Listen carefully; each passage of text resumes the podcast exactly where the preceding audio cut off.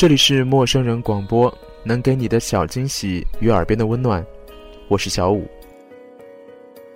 今天要跟大家分享到的故事，有关于青春，有关于梦想，有关于爱情。他告诉我们，不管怎么样，梦想与爱情都不能辜负。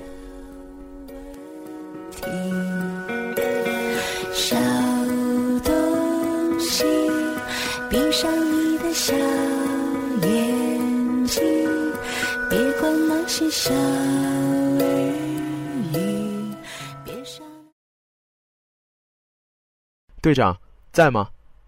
嗯。今年的校际联赛又要开始了，有空回来看吗？嗯，如果你们踢到决赛，我会带着你嫂子和兄弟们回来给你们加油的。稳的，加油，老弟。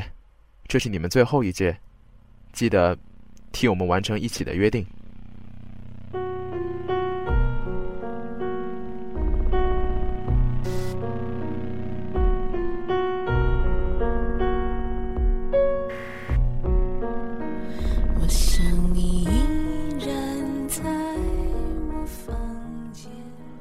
二零一二年四月，一路过关斩将，走到决赛。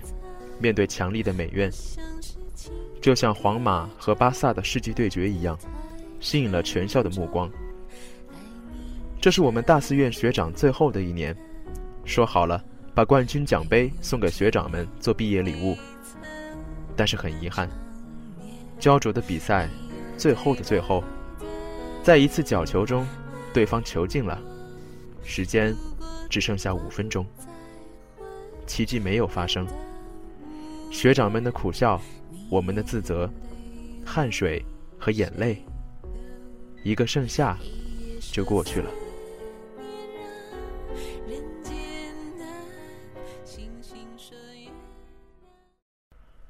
我叫阿正，这是我的故事，一个关于足球和爱情的故事。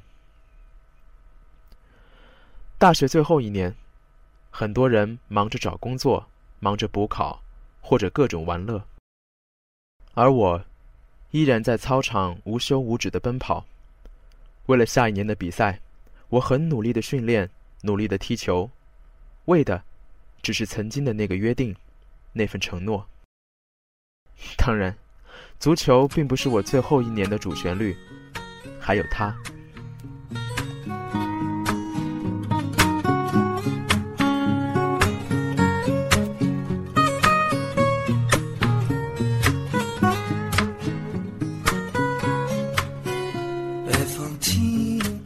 当我第一眼看到他的时候，他骑着一辆公主车从我面前经过，长发、小脸、黑框眼镜，所有的“喜欢”这个字眼，好像就是为了他而量身定做的。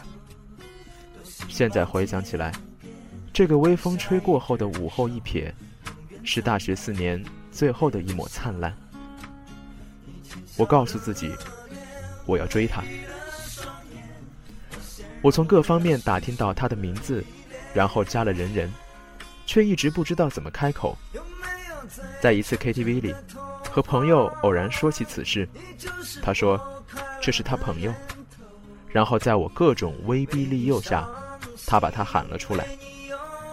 当其他姑娘都只是为了唱歌而来的时候，他很贴心地带了一份全家桶作为宵夜。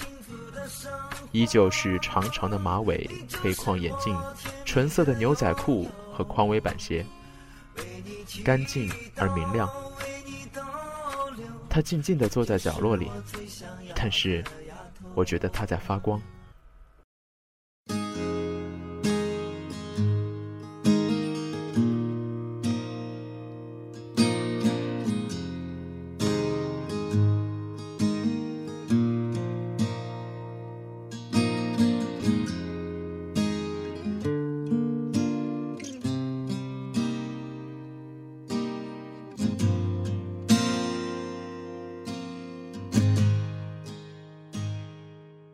足球还是姑娘？我第一次不知道时间该花在哪。踢球的时候，我总是心不在焉，因为我始终找不到一个合适的理由去开第一句口。终于有一天，我看到他人人更新了一条状态。他说：“真倒霉，热水袋又炸了，晚上又要冷死了。”然后我果断的回复：“我想点个赞。”他回复了一个委屈的表情。其实那个时候已经是三月中旬了，我突然像想到了什么一样，冲出宿舍，跑到学校的小店，询问有没有热水袋。都三月了，谁还会用热水袋呢？我跑向学校租电瓶车的地方，租了一辆车出学校，一路飞快。好像她是被困住城堡的公主，等待救援一样。跑了三家超市和 N 家饰品店，总算是找到了一个感觉还不错的热水袋。带着热水袋的我，却不知道该怎么样交到他手里。路过快递，突发奇想，央求老板假装给他寄一份快递，署名吗？我想点个赞。然后我写了一条短信：“亲，您的商品已到磊磊格子铺，请尽快带好您的有效证件来领取。”然后便是忐忑的等待着。谢谢你啊，手机收到的回复。那一刻，我似乎比在球场进球都要开心。之后的每一天。过得平静却充实。我还是在人人上回复着一些他的状态，还是每天踢着球。又是一个午后，我看到人人上有人在晒采草莓的照片，我给他传了一条简讯：“今天风和日丽，学长带你去采草莓怎么样？”没想到他很快回复：“好的。”我开心地冲下楼。路过操场的时候，兄弟们早已换好衣服在踢球。突然想起今天说好的训练，我支支吾吾解释了半天，兄弟们便坏笑着放行了。他早早的在校门口等我了，黑色的围巾，黑色的 AD，黑色的毛呢外套。他说他喜欢黑白色，如果这个世界不是黑就是白。那么简单，该多好啊！那个午后很愉快。临走的时候，他把草莓分了一半给我，然后又偷偷摸摸拿了一颗很大的草莓给我看，说是趁阿姨没注意藏起来的。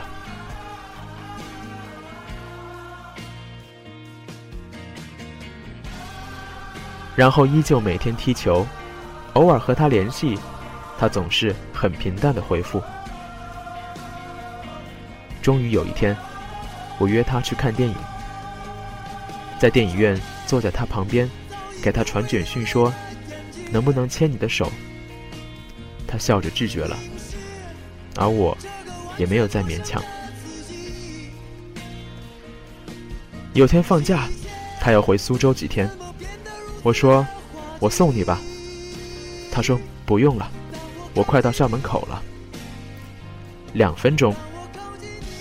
我穿上鞋，没走大门，翻了两堵围墙，正好在校门口遇到。在出租车上，我问他：“我追你这么久，连手都没牵到，你就要回家了，冤死了。”他笑着说：“你有窦娥冤吗？人家六月还飞雪呢。那要是你来的那天下雪了？”你是不是就让我牵你的手？他笑笑，不置可否。那天回去后，我在网上买了一个小的水晶球，倒过来就会下雪。他回来那天，我去接他，把水晶球放在他掌心之后，顺势牵起他的手。他没有拒绝，爱情好像开始了。某日晴，某月某日阴，某月某日哭红了眼睛，某月某日下雨的早晨，你为我。撑伞的表情。某月某日晴，某月某日阴，某月某日鼓起了勇气。某月某日问你行不行，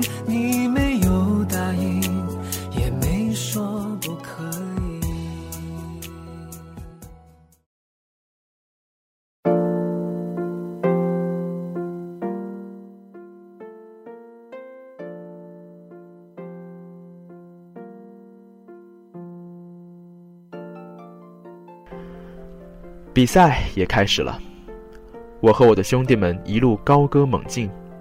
第一场九比零，第二场十比零，第三场的小组赛不比都已经出现了。在这个时候，我想着或许我该做些什么。第三场和法学院的对决之前，我在我的球衣后面写上了他名字的缩写，在球衣里面的白色打底衫写上“我爱你”的字眼。我告诉了所有的兄弟，我要在这一天表白。那天的操场甚至比决赛还热闹。我告诉他，这是对我非常重要的一场比赛，希望他来。他答应了。比赛前，他为我戴上了队长袖标。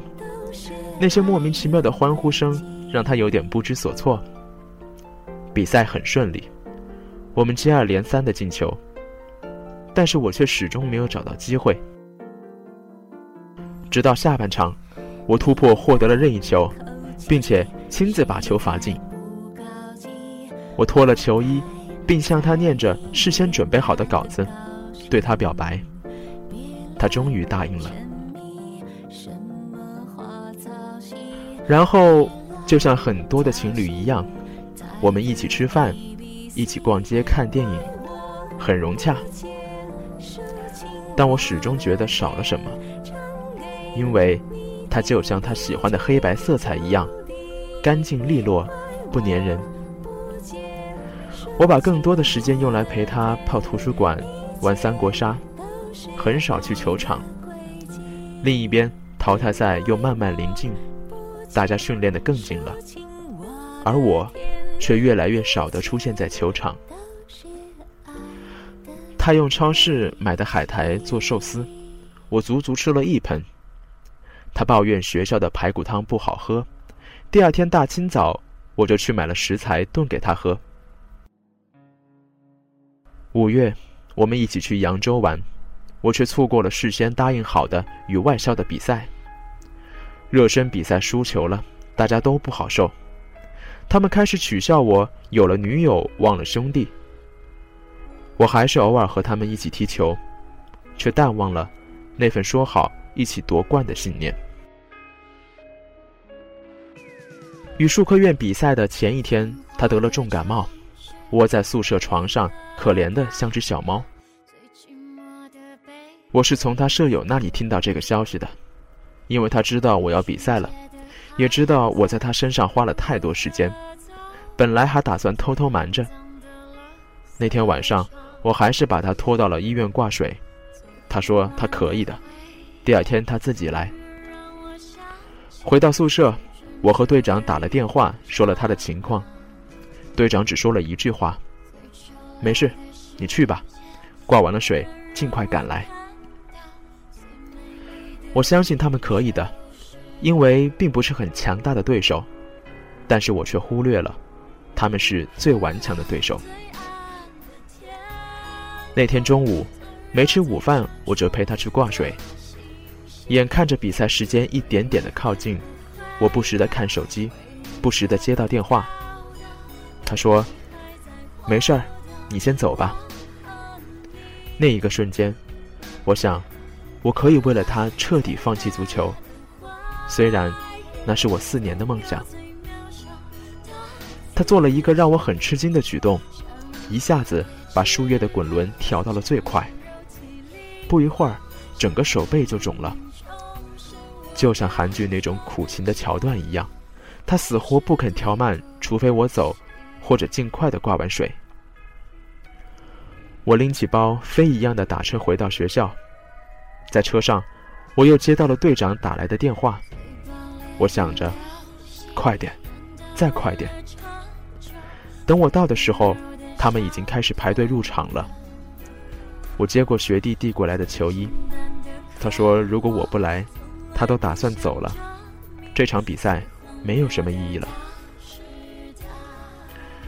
这是一场无比艰巨的比赛，对方强硬的防守和良好的团队执行力，让我们并不像之前一样早早的取得进球。直到下半场，我们才进了一个。要知道，前三场比赛我们总共进了二十六个球。但是，在最后五分钟，一个始料未及的角球后点漏人，一比一，平局了。没有加时，直接点球。我很自责地对兄弟们诉说着我的抱歉，他们很理解我。四年的情谊让很多很多客套话没有一点点存在的价值。我们习惯了大比分，习惯了领先。却从没想到过会有点球。队长去守门了，他说：“我相信你们，好好踢。”这是我跟他四年的情谊。他去守门，我去负责最后一个点球，负责完成我们的约定。双方的前四个都罚丢了，数科院的第五球稳稳地钻进了球网的死角，气氛很紧张。我们肩并着肩靠在一起。当轮到我的时候，我淡淡的脱下外套，走向罚球点。这是最后的掌声和欢呼。我听着他们的各种呐喊，摆好球，后退，助跑。我没有看球，我想着，进去吧，足球。为了我这四年的努力和汗水，你该进去的。给我一个。完满的结局吧。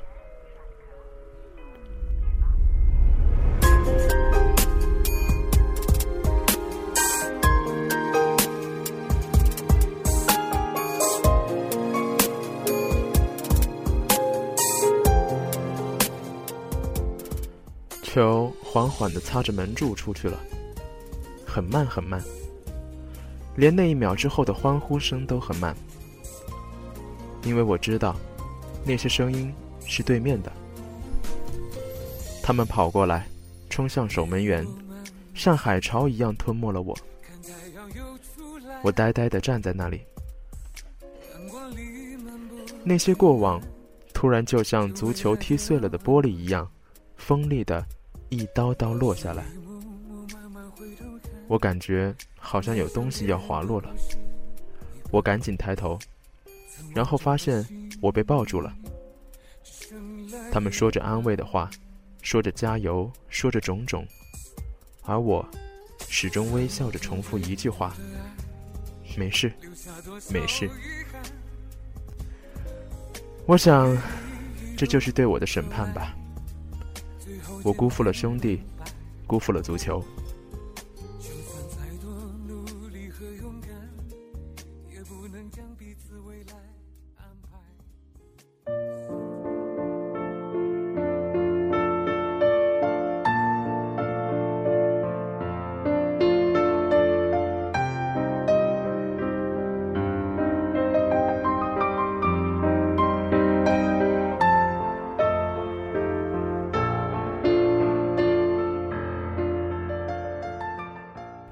球队聚餐的时候，大家喝得很开心。虽然输球了很遗憾，大家一起掉了眼泪，但是没人说起那天的比赛，没人说起那天我陪他去挂水的事情，也没有人提起那很长一段我消失在足球场的时光。他们给我和他敬酒，喊着嫂子，开玩笑说什么时候能喝上喜酒。他始终大方地应对着，温婉的笑，责怪我喝了太多。然后我们坐在足球场上，说起了毕业之后的事情。他紧紧地抱着我，却长长的沉默了。然后我开始忙着毕业设计，忙着找工作，他也在复习着考试，我也难得踢球。我们比以前更少的见面。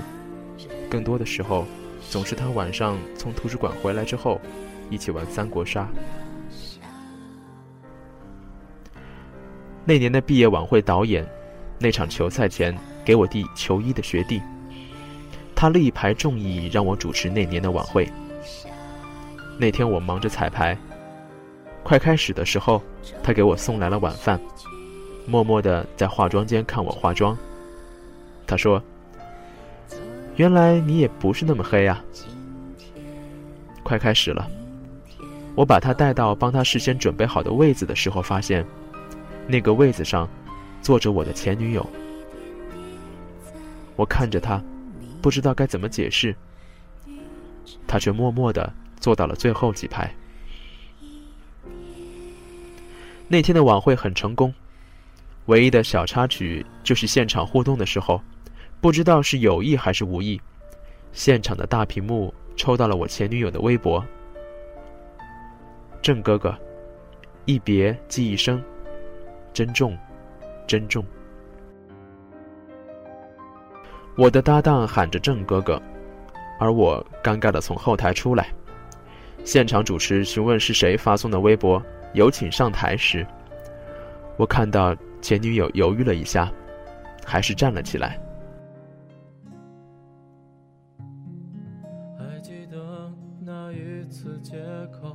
牵起她的手，不想放松。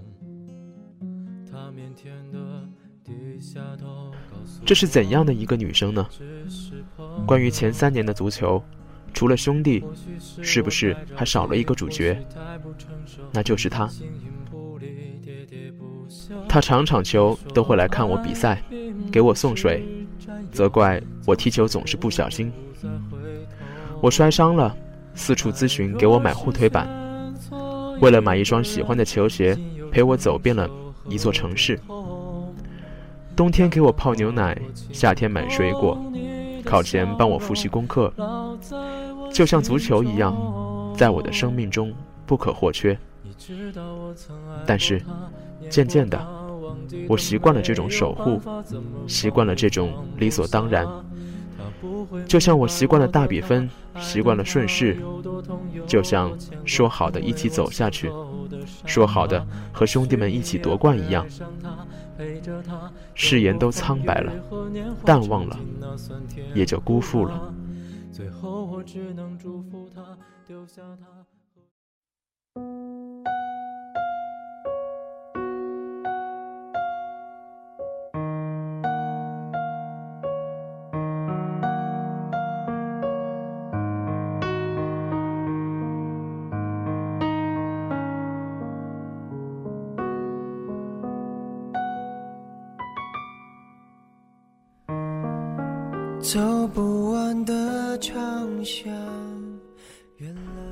他站起来的时候，我突然想起了他的好。那场比赛失利时候的感觉又出现了。如果当初我们没有分开，他绝对会冲过来抱住我，告诉我没那么糟，你很棒，就像他以前一样。而我，也不用为了陪他挂水而放弃比赛。因为我知道，他懂。可是，一切都晚了。我给了他一个拥抱，说了一句感谢。整个大厅里的兄弟们喊起了“在一起，在一起”。在一段大家都知道的三年时光面前，那意外的三个月温暖时光，突然就苍白了。在后台。我收到了前女友的短信，她说：“你今天真棒，你穿白色西装的样子真的超级棒。”那一瞬间，我的眼泪就下来了。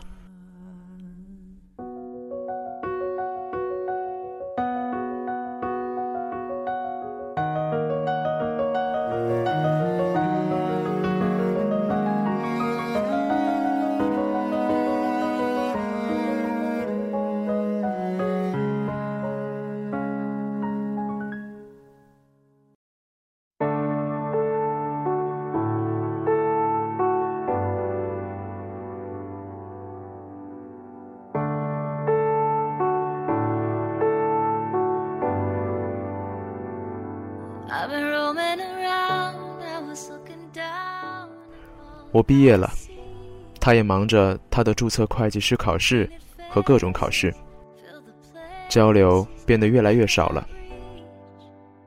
突然有一天，我踢完球躺在球场，收到他的短信，他说：“我们分手吧。”我很坦然，这个结局，我早就应该猜到的。我辜负过一段感情，也辜负了足球。谁又知道，我会不会辜负下一段感情呢？那些曾经就像那颗被我踢飞的点球，慢慢的，从球门后面，擦着边门飞回十二码的点。我快速的后退，所有记忆快速的倒退，倒退，倒退到那年大四学长的比赛。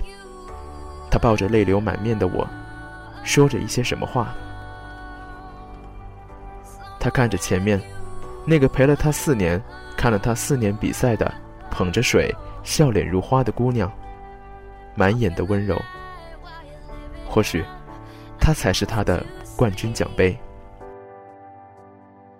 那句话好像是这样的：“傻瓜，别哭了，千万别辜负了他。”我知道，他说的是背后那个拿着矿泉水、哭得不像样子的他，我的前女友。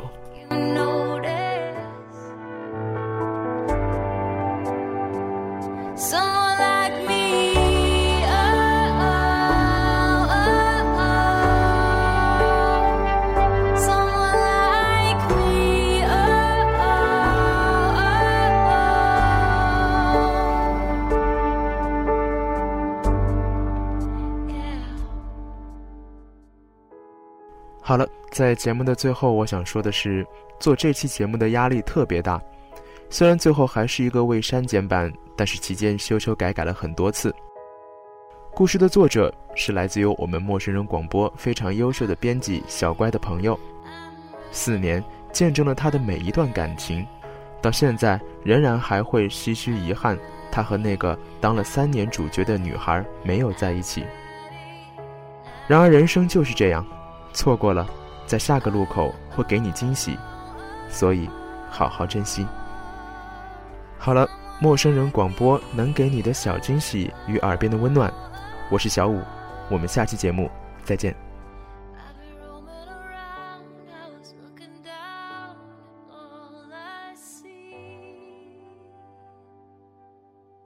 陌生人广播能给你的小惊喜与耳边的温暖。